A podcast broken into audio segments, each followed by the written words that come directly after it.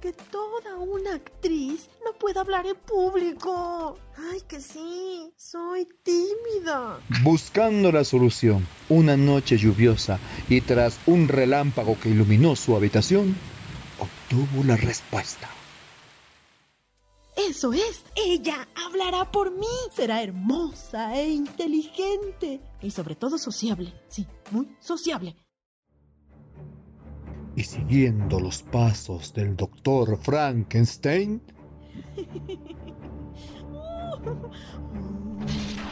Eso es, eso es, estoy cerca, cerca. creó a... ¡Ec! Guácala. ¡Está viva!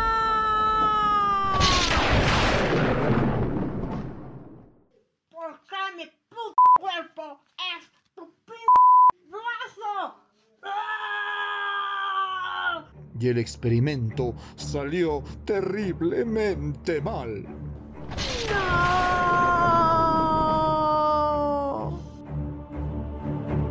Entrelazadas.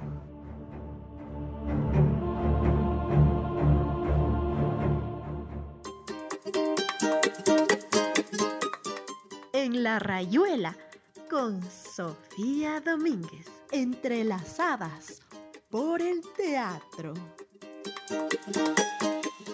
Hola con todos y con todas los apasionados y apasionadas de la vida. Estamos aquí nuevamente en Entrelazadas por el Teatro. Mi nombre es Sofisa y ella es de Festa. Un momento, un momento, yo puedo presentarme sola, ya te he dicho cuántas veces. Yo soy la gran festa como los dioses griegos. Y estoy aquí nuevamente porque no puedo de otra manera, porque estoy pegada a esta man, a la Sofisa, así que no me quedo de otra. Así que bueno, bienvenido día. Bienvenidos y bienvenidas a este nuevo programa de Entrelazadas por el Teatro en el que vamos a estar viendo algo muy interesante, que es el teatro sagrado o de la crueldad de Artaud. Seguimos en el siglo XX, en las vanguardias. Ahora estamos un poco metidos en el surrealismo. Oh, vaya, qué extraño eso. Bueno, vamos a ver de qué se trata ahora. Ahora lo importante, el tema.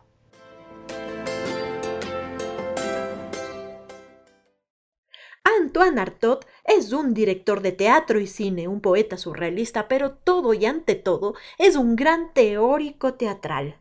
Realmente, junto a Brecht, no se podría ver el teatro actual. Ellos sientan las bases de lo que hoy conocemos como teatro. ¿Recuerdas que estábamos hablando de Meyerhold el anterior programa, verdad, de Festa? Claro, claro que me acuerdo, sí me acuerdo de ese man. Oye, y si tú no te oíste el anterior programa que estuvo muy bacano, pues puedes ir a escucharlo a los podcasts que están ahí en el internet y ahí los escuchas, ahí por el Spotify y otras plataformas que no me acuerdo, pero bueno, Spotify es la como la más famosa y entonces ahí nos escuchas otra vez. Entonces, como recuerdas, Meyerhold también estaba inmiscuido en las vanguardias del siglo XX, pero él, él fue sobre todo práctico. Me acuerdo que, que, estrenaba una obra nueva cada cuatro días, sea, una bestialidad, el man. Sí, pero no alcanzó a escribir postulados, ¿te acuerdas? No, pues que va a tener tiempo para escribir nada. En cambio, Artaud es todo lo contrario. Tiene en toda su producción casi solo siete, siete cosas estrenadas. ¿Solo siete? Sí, pero en cambio tiene una teoría teatral muy, muy grande y mucha filosofía en torno a ello. ¡Vaya, qué interesante! Sí, él tiene pues las vanguardias, pero en el plano teórico. Meyerhold en el plano práctico y Artaud en el teórico. Y claro, como las vanguardias no tenían que ser de otra manera, aquí critica la burguesía, los patrones ideológicos, el arte y la cultura con mayúscula, ¿no? O sea, lo que estaba considerado y estipulado como arte, y sobre todo la cultura occidental, porque él tiene mucha influencia de otras culturas, como la azteca, las orientales, como la balinesa. Y bueno, en realidad el man así como que fue influenciado, fue que vio una vez una puesta en escena balinesa y eso le cambió la forma de ver. No es que sea un experto en culturas balinesas, pero eso le abrió los ojos a otras realidades nada más. Y le tachan mucho de eso, de que él no era ningún experto y se pone a hablar de eso. Pues realmente no es que habla de las culturas balinesas, sino que le abrieron una puerta a otras formas de ver el teatro. Y tiene muchas influencias del surrealismo. Surrealismo, surrealismo. ¿El realismo de quién? Pues? No, no es surrealismo, es subrealismo, o sea, una realidad alterna, una realidad del subconsciente, del mundo onírico, de los sueños. Ah, ah, ya, ya, ya me acuerdo, como que, ya me acordé, claro, como que una bola para ti es el universo, el sol, y para otra persona es la una papa, algo así. Algo así, sí, exactamente, es muy, muy subjetivo. Artot era parte de la corriente surrealista. Era, eh, como si te acuerdas, que las vanguardias sacaban tratados de lo que significaba su vanguardia y esto es y esto no es. Entonces él estaba adepto a las vanguardias surrealistas. Pero eh, tuvo un poco de, choques ideológicos y de pleitos con los surrealistas, que imagínate, en un estreno de la comedia de sueños de Strindberg, que dirigió Artaud, asisten figuras políticas y figuras de la corriente surrealista y se sientan ahí en primera fila a mirar lo que Artaud hacía. Y comenzó el, eh, ni bien comenzó la obra, comenzaron a a criticarle, criticaron esto, no, eh, no dejaban que la obra fluya, cosa que Artaud mismo tuvo que salir y defender su trabajo. Pero los surrealistas mm, no le dejaron continuar la obra, pues diciendo que eso no es surrealista. Y pues a la semana siguiente vinieron para no dejar dar la función cosa que esa, esa obra nunca terminó su representación. Wow, pero esos surrealistas también un poco extremistas, ¿no? Porque ellos que están en contra eh, también están un poco cerrados, ¿no? Sí, caen como en lo mismo que están criticando. Una de sus grandes influencias fue el surrealismo, pero a partir de esto que te conté, hasta ahí, chao de los surrealistas. Pero bueno, ha sido una cosa como que, ah, no, no, no, que sí, que no, que no haga el teatro, que haga el teatro, ya no ve. No, si esto llegó a que encarcelaran a algunas personas. Entonces, bueno, ahí termina con estos surrealistas. ¡Qué bestia! Oye, antes sí que se, se jugaba en la camiseta por las ideologías, no. Ahora sí el mejor postor me cambio, ah, este está ahora más bonito, ahora está de moda esto, ahora está de moda el otro, y nunca voy a estar luchando por una ideología real mía, aunque esté equivocada, antes sí era así, ¿no? Qué bonito, que fuera que cambiáramos un poco y, eh, pensáramos más las cosas. Pero sigo, otra influencia de Artaud es la obra Ubu Rey de Alfred Harry, que es una farsa grotesca que utiliza objetos y marionetas títeres. Tiene un humor ácido y denuncia escándalos. Imagínate que esta obra comienza diciendo mierda, mierda, mierda. Y una de las teorías por qué los actores se desean mucha mierda antes de una función es por esta obra. Espera, espera, yo he escuchado que un actor se dice mierda porque antes llegaban las carrozas de los caballitos y cuando había mucha gente había muchas carrozas y por lo tanto muchos caballitos que cacaban mucho entonces había mucha mierda fuera del teatro. Por eso los actores se decían mucha mierda o sea que haya mucho público. Bueno son teorías de por qué se dicen mucha mierda los actores pero esta es otra. Y bueno otra de las influencias grandes grandes grandes que ya te dije es el teatro balinés Aquí encuentra muchos de los postulados que podrían salvar al teatro de Occidente. ¿Cómo salvar? ¿Que estaría enfermo, muerto? ¿Qué? es que Artaud considera que el teatro de Occidente ya está demasiado alienado por, eh, por la sociedad y todo lo que dicta ser civilizado. Ah, entonces, ¿qué? Él propone un teatro que haga resurgir el pulso vital. Pulso vital. ¿Qué es eso, pues?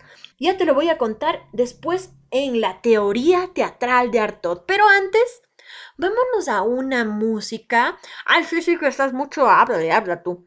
Una música surrealista para entrar un poco en este mundo, en esta, la cabeza de Artaud y de los surrealistas, en este mundo extraño y onírico de los sueños.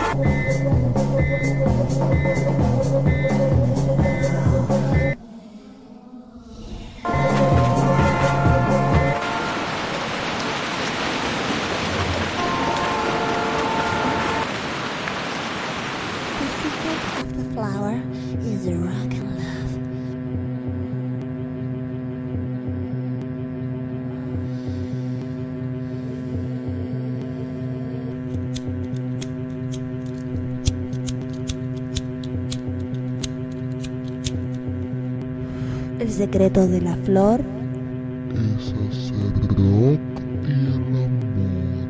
El secreto de la flor, el secreto.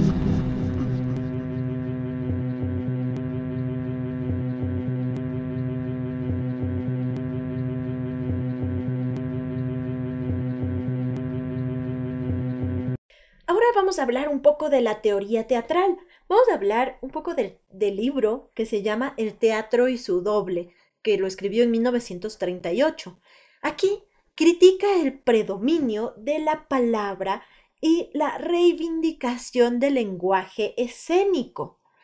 Ah, entonces que ya no tienen que hablar. No, no, no, no. Critica lo que él quiere decir con la reivindicación del lenguaje escénico y, y, que no haya predominio de la palabra es que el autor, el dramaturgo, no sea el rey que dicta lo que tiene que ser y lo que se tiene que decir. Para Artaud, la palabra es solamente un elemento más de lo que hay en la representación teatral, pero no es el rey ni el núcleo del teatro. Ah, mira, mira. Artaud también postula que el teatro tiene que regresar a su origen ritual, a, su, a un teatro sagrado, de fiesta y ceremonia. Ah, mira, mira, como los, como los griegos, ¿te acuerdas? Que, que comenzó todo el teatro con los cantos de esos. Al dios Dionisio, ese que me cae también de la fiesta y la jarana. Claro, el teatro comenzó con un rito que se llama los ditirambos, si es que se acuerdan, cuando vimos el teatro griego ya, ya lejos, lejos, lejos. Wow, sí, sí. Entonces tendríamos que regresar a eso.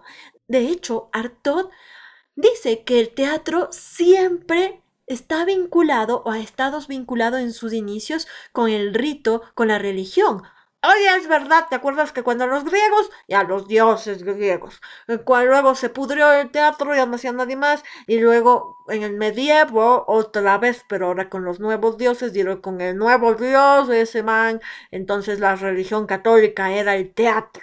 Igual en los, en, allá en el occidente todo tenía que ver con lo divino y con las cosas del otro mundo.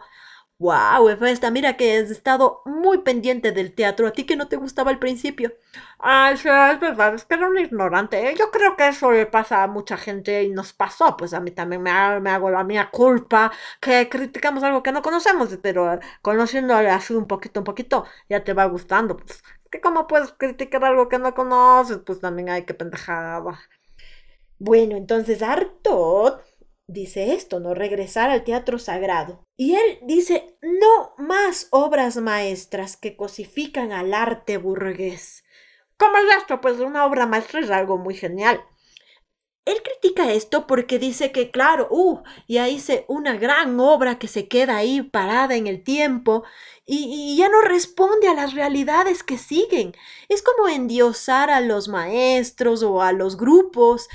Pues no, el tiempo sigue y hay que evolucionar con lo que el tiempo y las sociedades siguen cambiando. No podemos quedarnos estancados ni en una obra de teatro escrita hace décadas o, siglos, ni en un grupo de teatro que hizo algo importante en su tiempo, en su época, ni a un maestro que fue el gran maestro en su tiempo.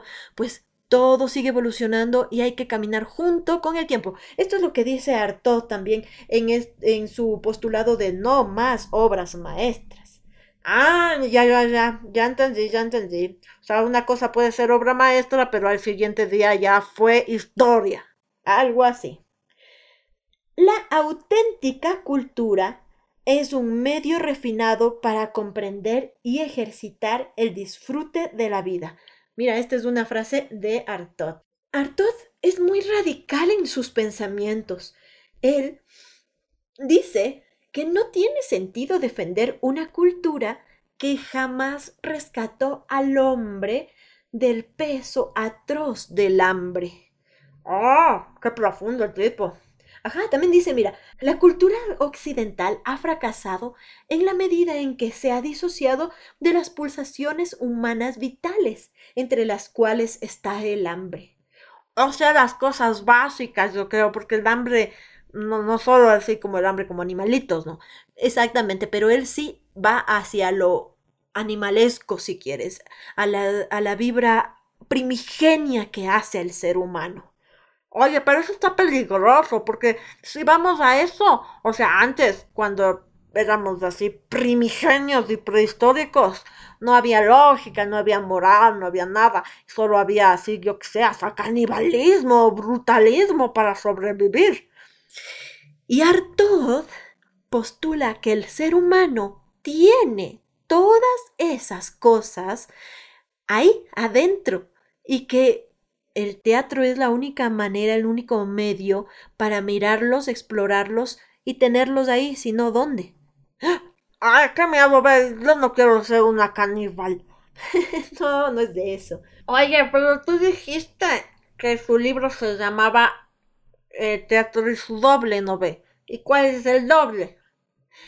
El doble se refiere a esta, pues estaban en, boga el teatro naturalista, que era como un espejo, ¿no es cierto? Que es casi como un doble, pero él va hacia un doble, eh, no cotidiano ni materialista como, la, como, el teatro, como el teatro realista, ¿verdad? Sino hacia el reflejo de una vida metafísica, una vida primigenia, un vehículo para retornar a la pulsación primitiva escondida bajo la capa de la civilización. Ah, ya algo estoy entendiendo eso de la, de la, del, ¿cómo es del brillo primitivo? ¿Qué? La pulsión primitiva. Ah. Mira, y él en este libro postula su gran y famoso teatro de la crueldad. Ah, no, pero de la crueldad eso es malo. ¿Qué va a poner tripas, sangre, sesos, ojos?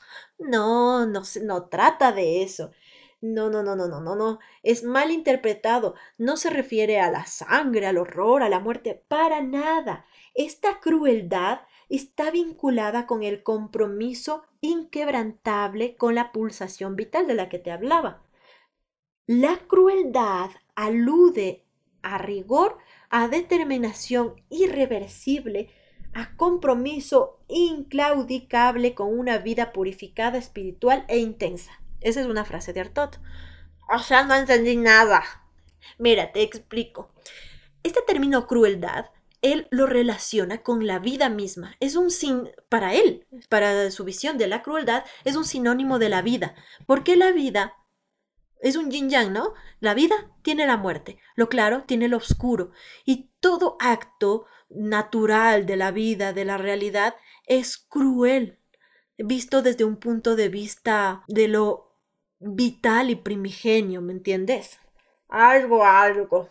Mira, para que me entiendas mejor, yo al, al final, final del programa, vamos a escuchar a un actor que está representando a Artaud que explica qué es la crueldad, como si fuera de su propia boca. Ah, bueno, entonces me quedo, me quedo hasta el final del programa. Si no te queda de otra tampoco. Ay, si no me queda de otra. Bueno, ¿qué dices? No sé qué más de la crueldad. Mira, Artaud dice, sin un elemento de crueldad que aliene todo el espectáculo, no es viable el teatro. Ah, mira. Ah, qué interesante. Y él, eh, aludiendo a esto de la crueldad, hace un símil entre el teatro y la peste. ¿La peste? Ay, sí, es una enfermedad terrible que había en esos tiempos. ¿Y por qué? Pues la peste, qué feo. Porque es una analogía a su teatro, o sea, no por lo contagioso, no, no, no, porque fueras famosísimo, entonces se pega como la peste, no, sino más bien eh, como una revelación y un manifiesto de la crueldad latente. La peste quita la máscara civilizada y deja ver al ser humano en su esencia.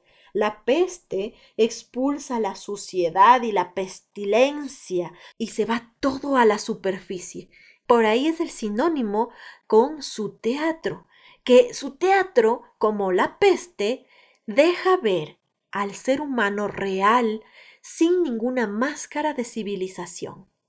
¡Ay! Oye, este tipo sí que ha sido bien profundo, ¿no? Mira, que ahora eh, vamos a hablar un poco sobre esta crítica a la tradición textocentrista del teatro del occidente.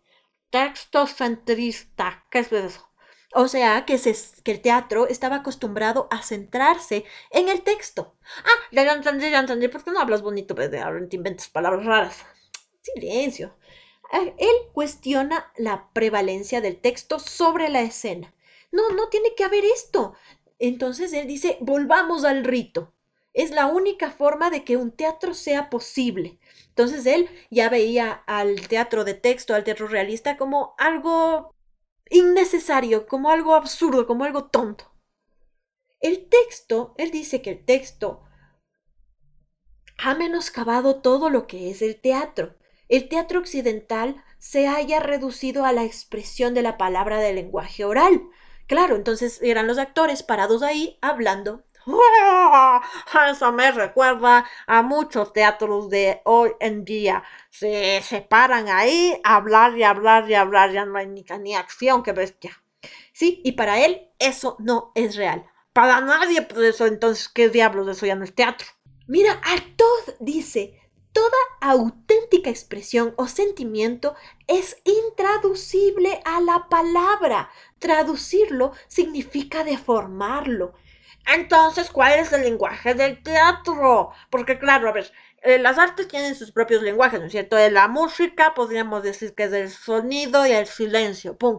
En la pintura, las formas, los colores, ya, pum. En la, la literatura, las palabras, pum. Y el teatro, ¿cuál es el lenguaje del teatro? Este lenguaje es todo lo que ocupa la escena y que se manifiesta y expresa desde su materialidad.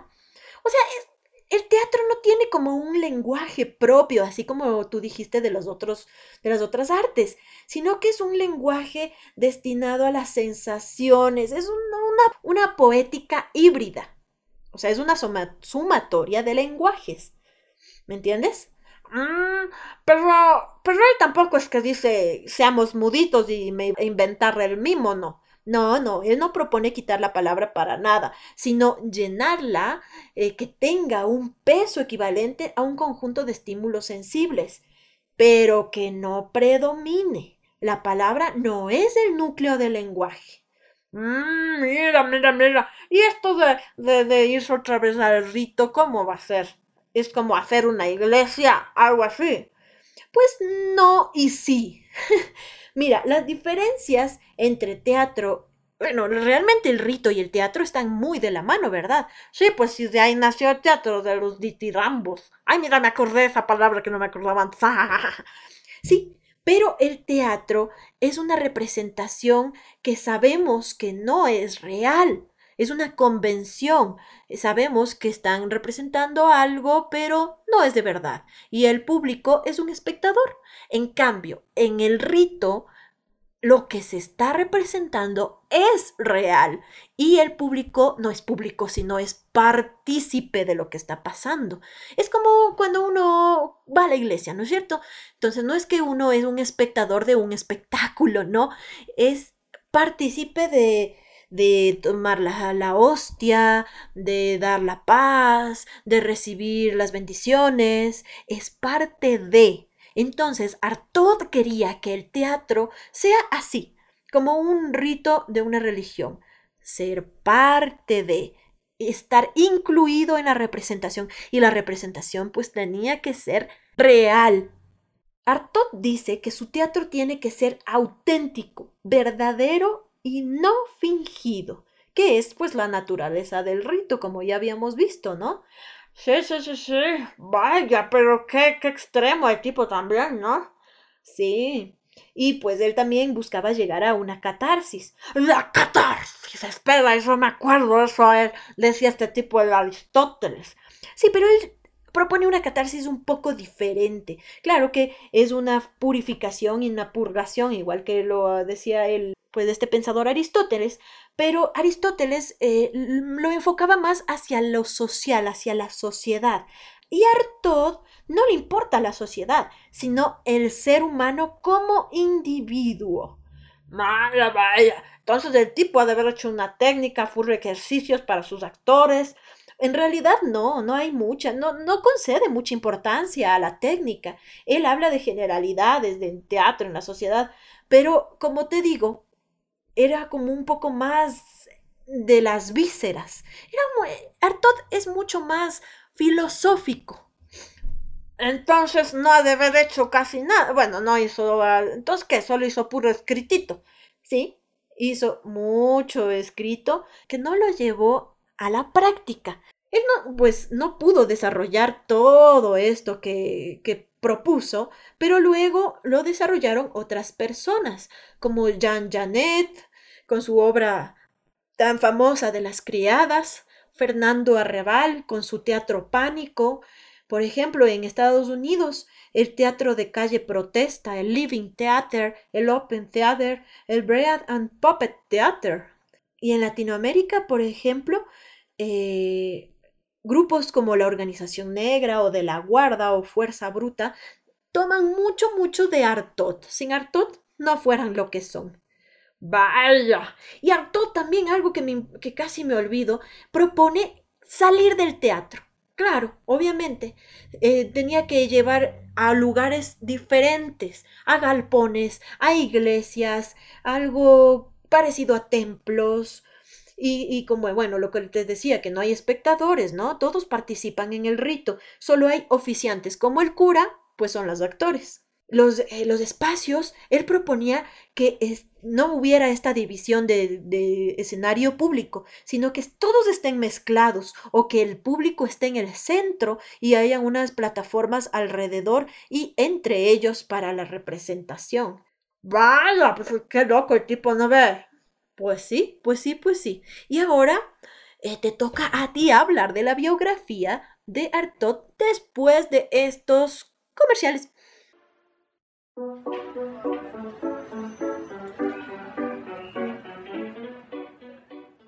Visítanos en nuestras redes sociales, YouTube, Instagram, Facebook, como Zulí Teatro en Resistencia. Zulí Z-U-L-I, Zuli Teatro en Resistencia. Y recuerda, una nariz roja puede cambiar al mundo.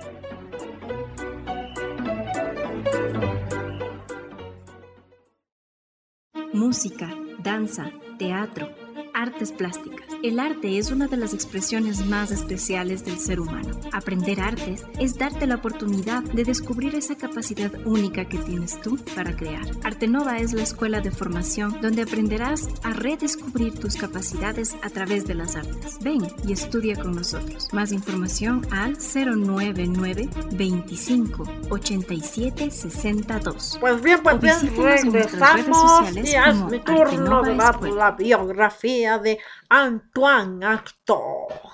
Pues Antoine Artaud, como su nombre lo indica, es francés y nació en Marsella en 1896 y se murió en 1948.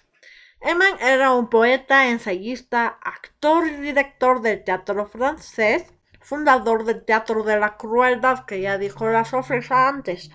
En 1910 publicó sus primeros versos bajo el seudónimo de Louis de Atiet.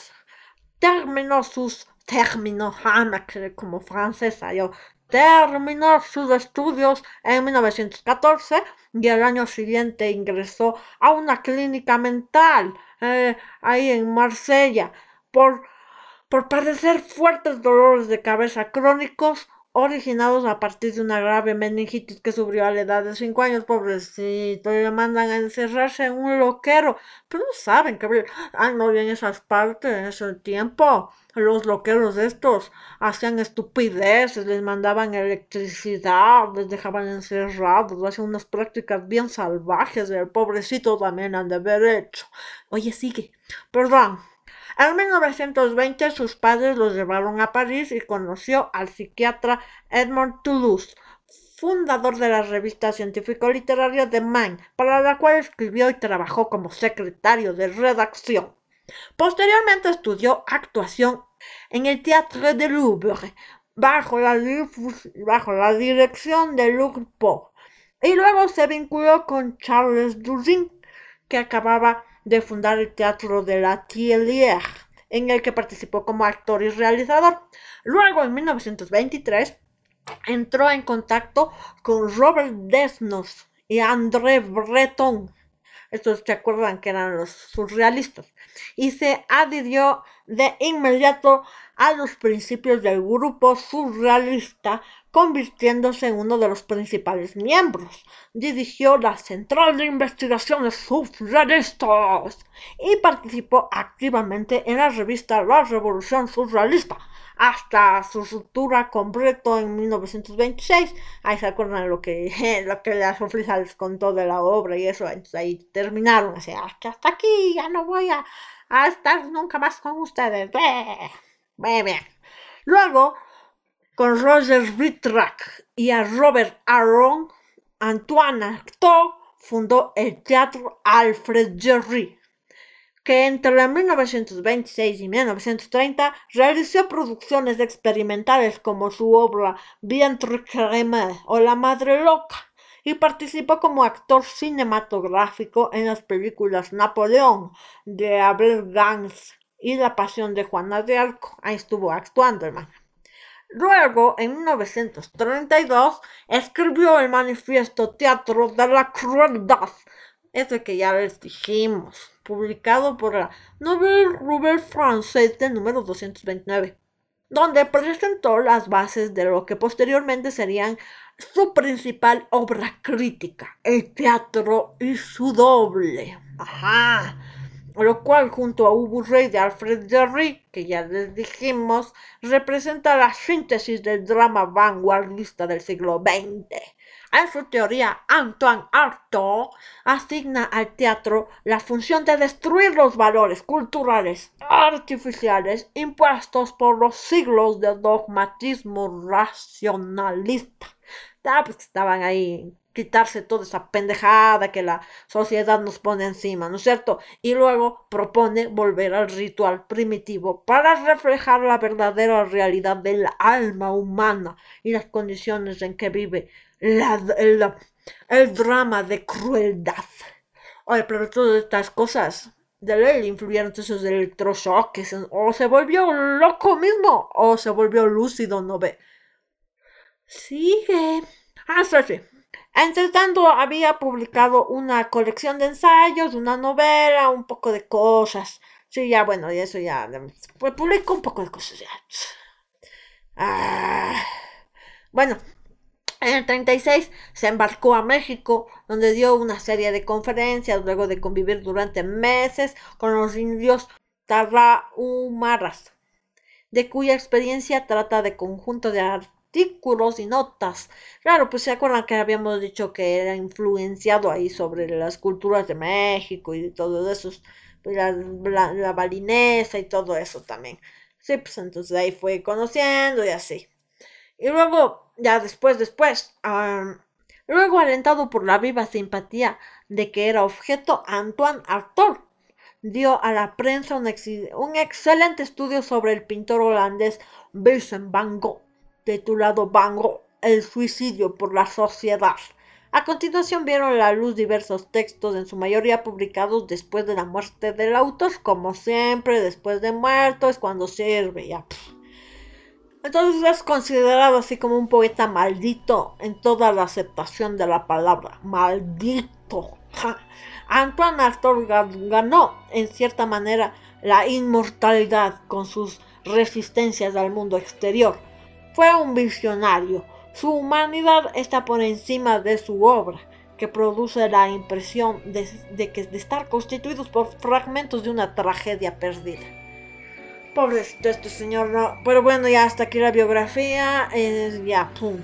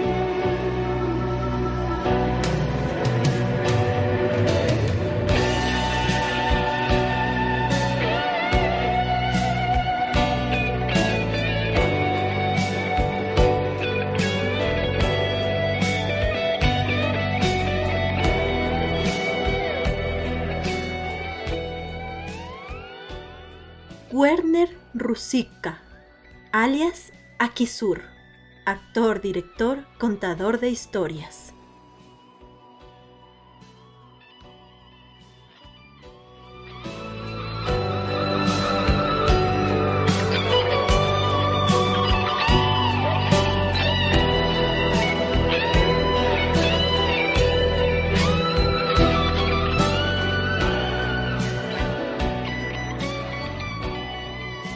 Teatro de la Crueldad. ¿Por qué este título? Cuando la gente oye la palabra crueldad, inmediatamente piensa en sangre y sadismo.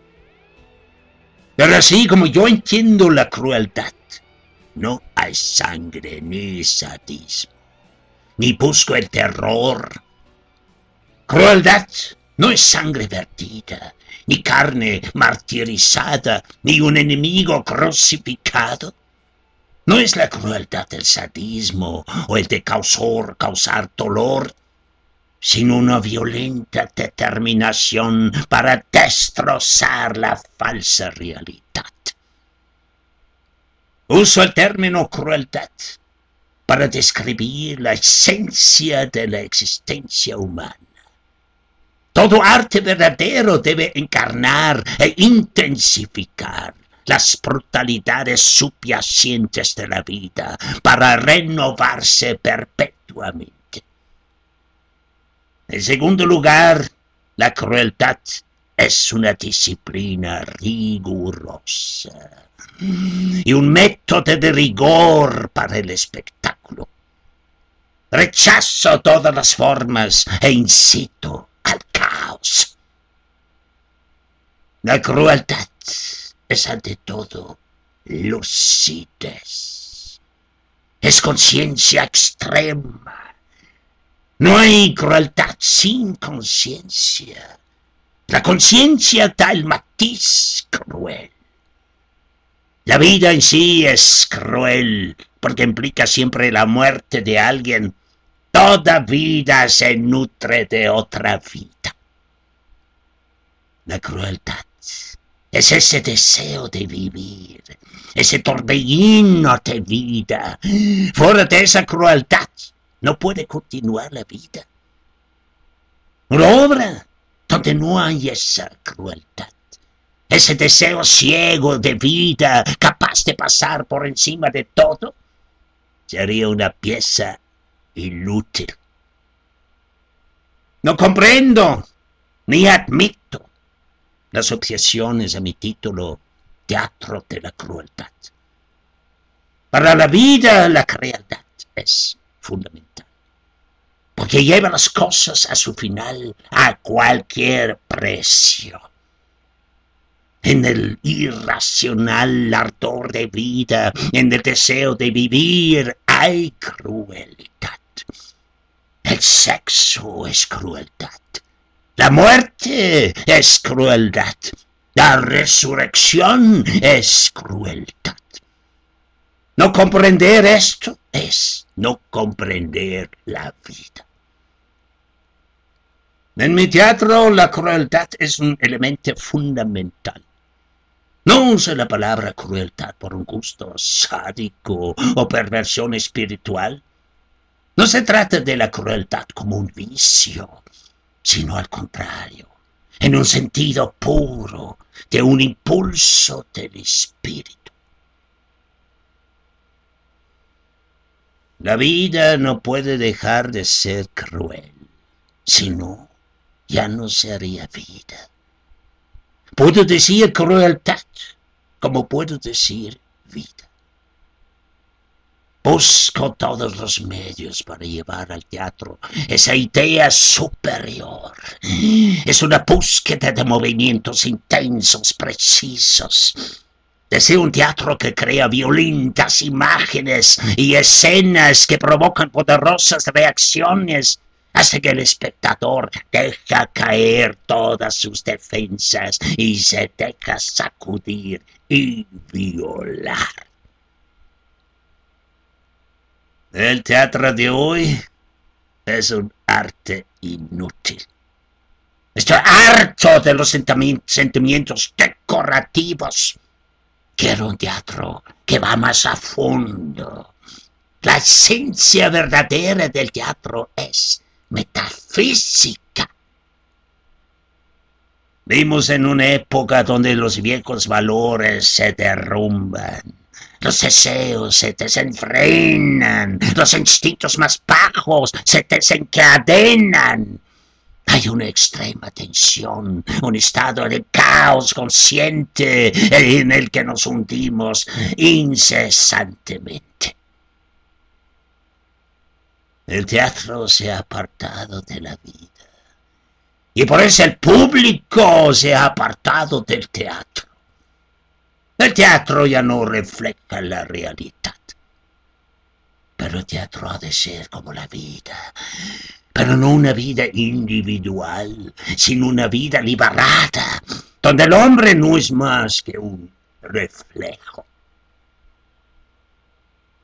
El objetivo verdadero del teatro debe ser traducir la vida en su aspecto universal, inmenso, y extraer de la vida las imágenes en las que queremos volver a encontrarnos.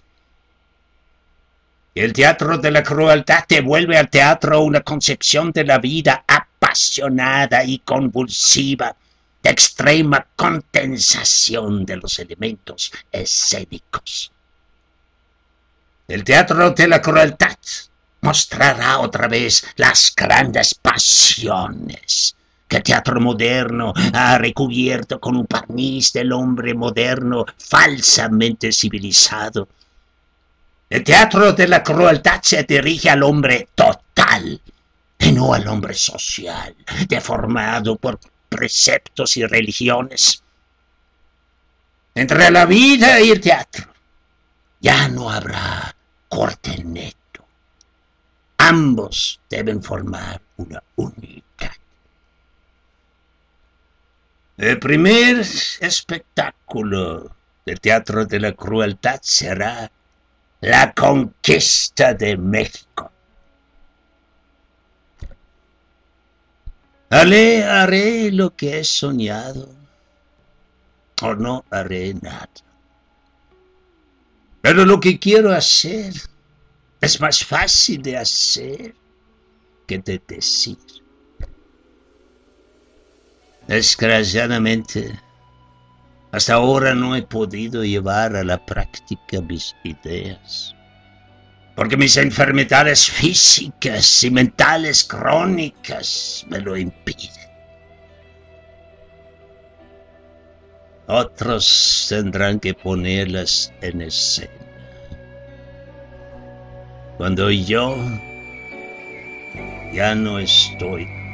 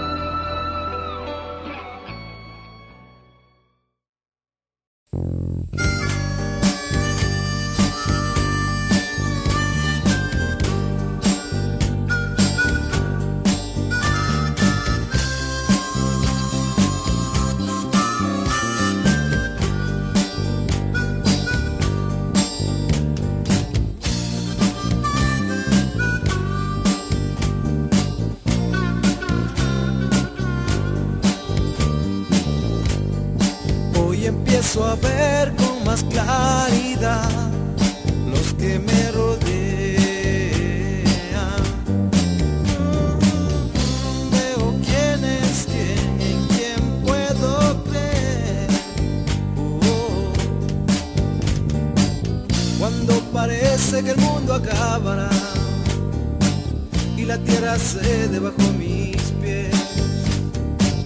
Y cuando ya nunca amanecerá el sol sale otra vez. Muy equivocado estuve ayer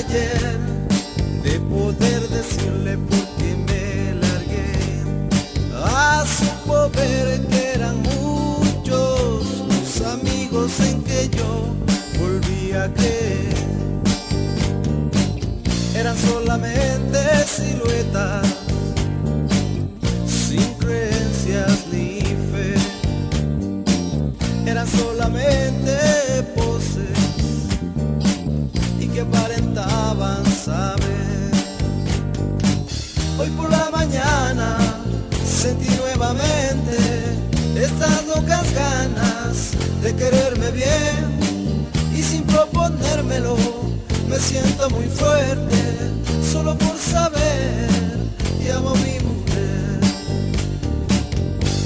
El Dios se me distrajo por un momento y la buena suerte me abandonó. Y el maldito diablo sin perder tiempo en la sangre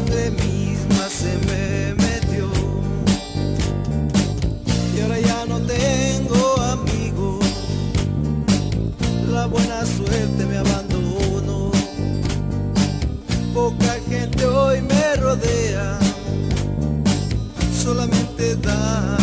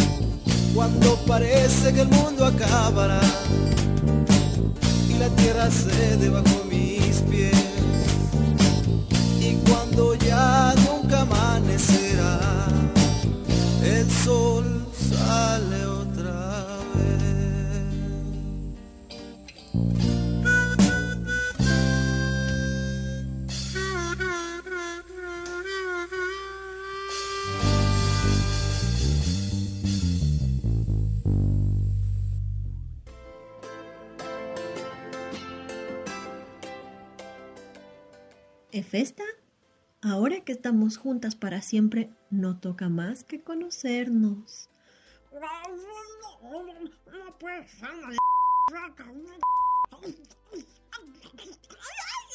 ¡Deja de morderme! No puedes separarte de mí ni yo de ti, entiéndelo. Ay, está bien, está bien, pero no confío en ti. Necesito testigos, no sé. Testigos o nada. Está bien. Ellos, ustedes serán nuestros testigos. Así que no pueden faltar a la siguiente cita para aprender más de este maravilloso mundo. Creo que necesito testigos también. Realmente no pueden faltar al siguiente programa.